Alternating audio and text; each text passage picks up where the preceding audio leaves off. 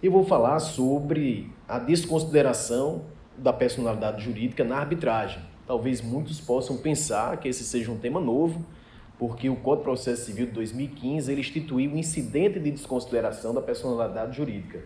Mas, evidentemente, não é algo novo a desconsideração. O que é novo é um incidente, as questões processuais que foram estabelecidas pelo Código de Processo Civil para definir como é que deveria ser instaurado o incidente, até chegar, se fosse o caso, a desconsiderar a personalidade jurídica. Poderia ser tanto de forma direta, com o objetivo de alcançar os sócios na responsabilização da realização de um direito reconhecido pela sentença, aqui inclui também a sentença arbitral, como na forma inversa, em que se desconsideraria a pessoa física do litigante para alcançar a sua pessoa jurídica, do qual seria sócio ou é, titular também.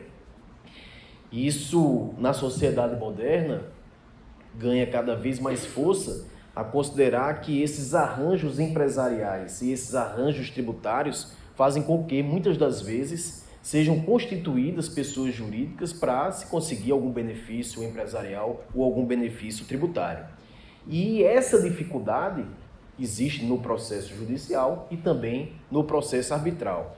Mas no processo arbitral, temos algumas particularidades. Eu estava ouvindo aqui o professor Gabriel Seja, ele dizia, olha, Supremo Tribunal Federal em 2001, num acordo do ministro Maurício Correia, ele decidiu que o ingresso de terceiro na arbitragem depende muito do consenso. Se não tiver consenso, não há ingresso do terceiro. E essa perspectiva, dentro da desconsideração da personalidade jurídica, ela é muito importante. Por quê? Eu não terei nenhum problema se o sócio ele já participa da cláusula compromissória. E até pelo que eu estou investigando, eu sempre orientaria a quando se fizesse uma cláusula compromissória, instituir também já com responsabilização dos sócios, para evitar até que posteriormente tenha que se instaurar um incidente que não seja perante o juiz arbitral. Então, acho que não seria ruim, seria até de, de seria muito eficiente se fosse colocado também a cláusula compromissória, assinando os sócios também nessa condição, não só a pessoa jurídica, mas também os sócios. Então, quando o sócio ele participa dessa convenção de arbitragem, a partir daquela cláusula compromissória que é estabelecida, nós não temos nenhum problema, porque foi manifestado o seu consenso, consequentemente, ele vai poder é, fazer parte daquela relação processual dentro do juiz arbitral porque está ali perfeitamente preenchida essa condição que foi reconhecida pelo Supremo Tribunal Federal de forma expressa, até para que se pudesse reconhecer como sendo constitucional a lei de arbitragem, já que não haveria ali uma restrição de acesso à prestação jurisdicional estatal, porque houve uma manifestação expressa do sócio a renunciar à jurisdição estatal para aderir à jurisdição arbitral. Então, nesse ponto, se o sócio adere à convenção de arbitragem, não há nenhum problema. Os problemas surgem quando o sócio não participa, mas existe uma situação particular intermediária. Qual seria essa situação particular?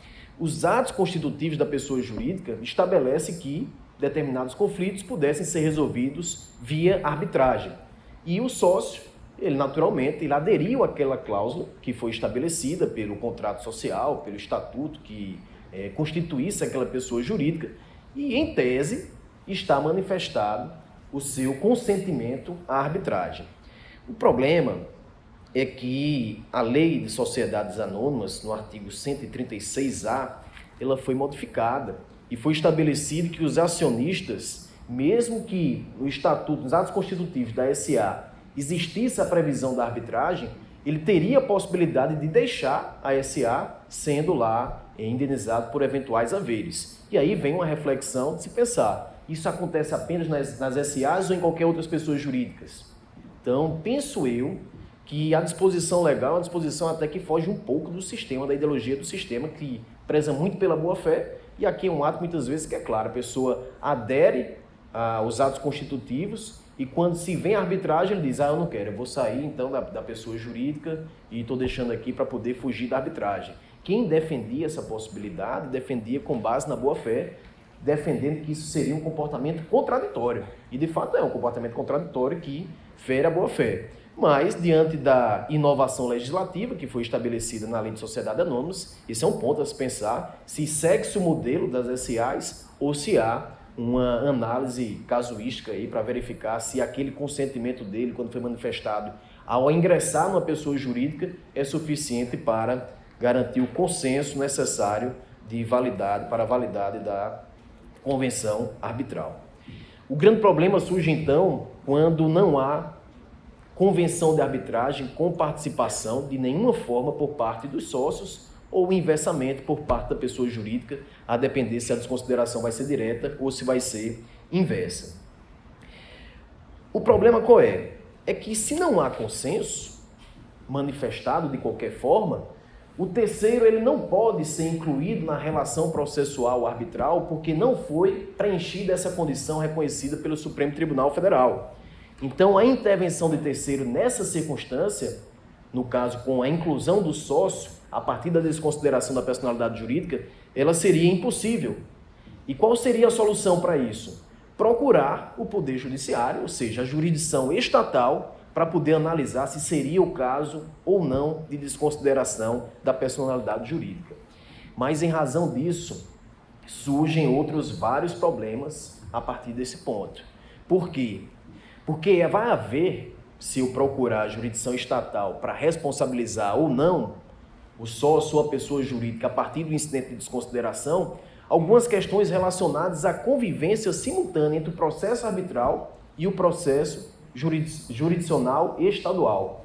Quais seriam esses problemas? Esses problemas estão vinculados, sobretudo, à questão de coerência entre decisões que podem ser tomadas em diferentes ações. A primeira, a ação arbitral, deduzida perante o juiz arbitral, e a ação estatal, deduzida perante o Poder Judiciário Estatal. Que problemas seriam esses?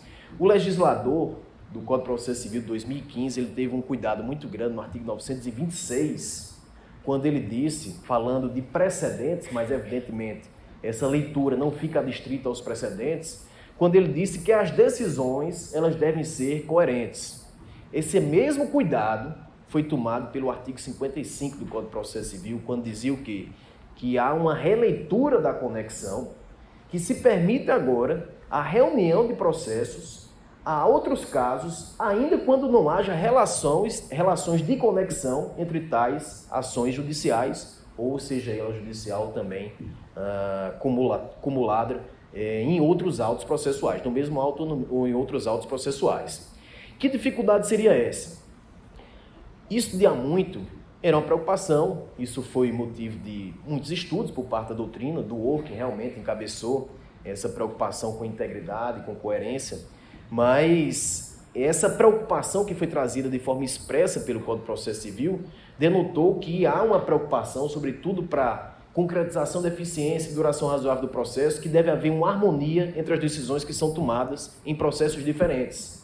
Se eu ajuizo uma ação perante o Poder Judiciário, a jurisdição estatal, para alcançar a desconsideração da personalidade jurídica, eu possa assim fazer em dois momentos processuais distintos, pelo menos de uma forma muito mais clara, embora possa ser ajuizada a ação a qualquer momento, mas dois momentos de forma mais clara. Um é antes de proferida a sentença arbitral, ou seja, eu vou buscar a responsabilização mesmo antes de ser proferida a sentença arbitral, para ter uma integração de um terceiro nessa relação jurídica. E o outro problema seria quando já é proferida a sentença arbitral. Então eu faria, na verdade, um incidente de desconsideração já em cumprimento de sentença para tentar reconhecer a responsabilidade dos sócios ou da pessoa jurídica já no processo jurisdicional.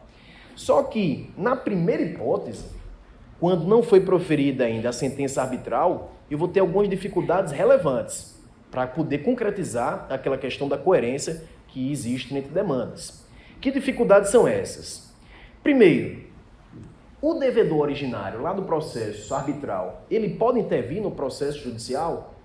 Então, esse é o primeiro problema que nós precisamos resolver. Aparentemente não é um problema tão difícil, e de fato não é, porque esse terceiro que está sendo réu na ação é, jurisdicional estatal, ele pode ser assistido pelo devedor originário, porque ele tem interesse nessa relação jurídica a considerar que ele aspira à preservação da pessoa jurídica que defenda ali o patrimônio do sócio. Ele não quer mostrar que houve no caso do direito civil, alguma fraude para poder ter uma invasão patrimonial na pessoa dos sócios ou na pessoa jurídica. Então ele tem interesse jurídico e se ele assim o faz, intervindo dentro do processo jurisdicional estatal, ele é alcançado pela eficácia da coisa julgada.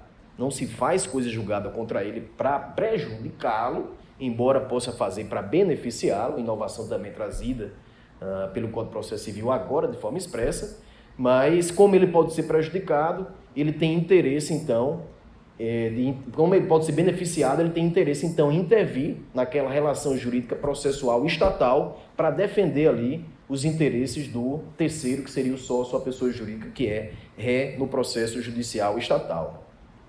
Não faz coisa jurídica material contra o devedor originário, mas ele pode se beneficiar, como por exemplo, vamos imaginar que foi apresentada uma defesa dentro do processo jurisdicional estatal, exemplo, prescrição, e essa defesa ela seja comum às partes. Se for acolhida a prescrição antes de ser julgada a sentença arbitral no processo jurisdicional estatal, essa prescrição ela pode beneficiar lá o terceiro, o, o, devedor principal, desculpa, porque ele muitas das vezes ele pode integrar a mesma relação jurídica de direito material, então teria sentido fazer um empréstimo dessa exceção material para formar a coisa julgada em benefício do devedor originário.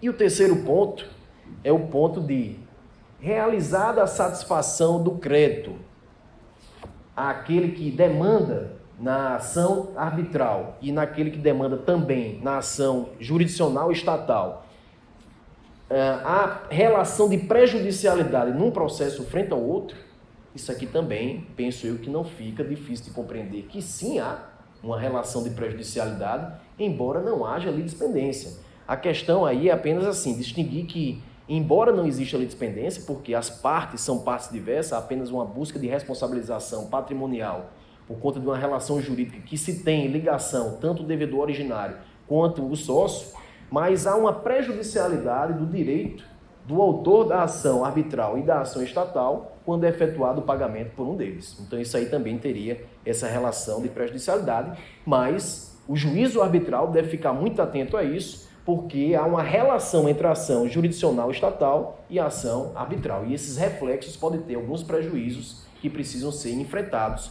pelo juiz arbitral. Por fim, e esse é o padrão mais comum, penso eu, mas também não é o padrão mais difícil, é o padrão mais simples, é que foi proferida a sentença arbitral e não se encontra bens dos sócios, ele não, o, o, do devedor, o devedor ele não se propõe a pagar e vai precisar de uma execução. Vamos fazer o cumprimento de sentença perante o juiz estatal. O juiz estatal, então, vai precisar, diante da ausência de bens do devedor originário, instaurar, mediante provocação do credor, um incidente de desconsideração de personalidade jurídica. Geralmente assim é feito por quê? Porque não se busca, de regra, uh, bens do, do devedor principal, enquanto não reconhecido o certificado daquele direito pela sentença arbitral. Então é até incomum que você ajuize uma ação de desconsideração de personalidade jurídica uh, antes de ser proferida a sentença arbitral. Mas depois de ser proferida a sentença arbitral, isso passa a ter pelo menos uma maior normalidade se eu considerar que a partir de então é que o credor ele vai buscar a satisfação do seu direito. Mas nesses casos não vai ter ali a relação de coisa julgada material, mesmo que em benefício de terceiro, isso vai ser de forma uh, muito excepcional, mas de regra geral, isso não vai ter uma aplicação de prejudicialidade frente àquilo que foi formado coisa julgada na sentença arbitral.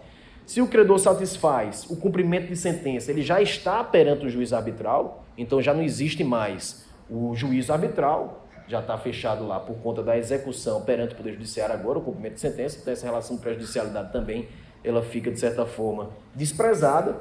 E o devedor originário, ele pode até intervir, mas já sendo proferida a sentença arbitral, não vai ter muito o que ele fazer, porque o processo agora de cumprimento de sentença no âmbito do, da jurisdição estatal não vai ser agora muito influenciado pela participação dele. Então, rapidamente, essas eram as minhas considerações. Eu não sei se eu consegui cumprir esses 15 minutos, né? Então, colocando em, em horário aí, agradecendo a atenção de todos e fica à disposição também para, eventualmente, se tiver alguma dúvida, poder esclarecer sobre esse tema. Obrigado.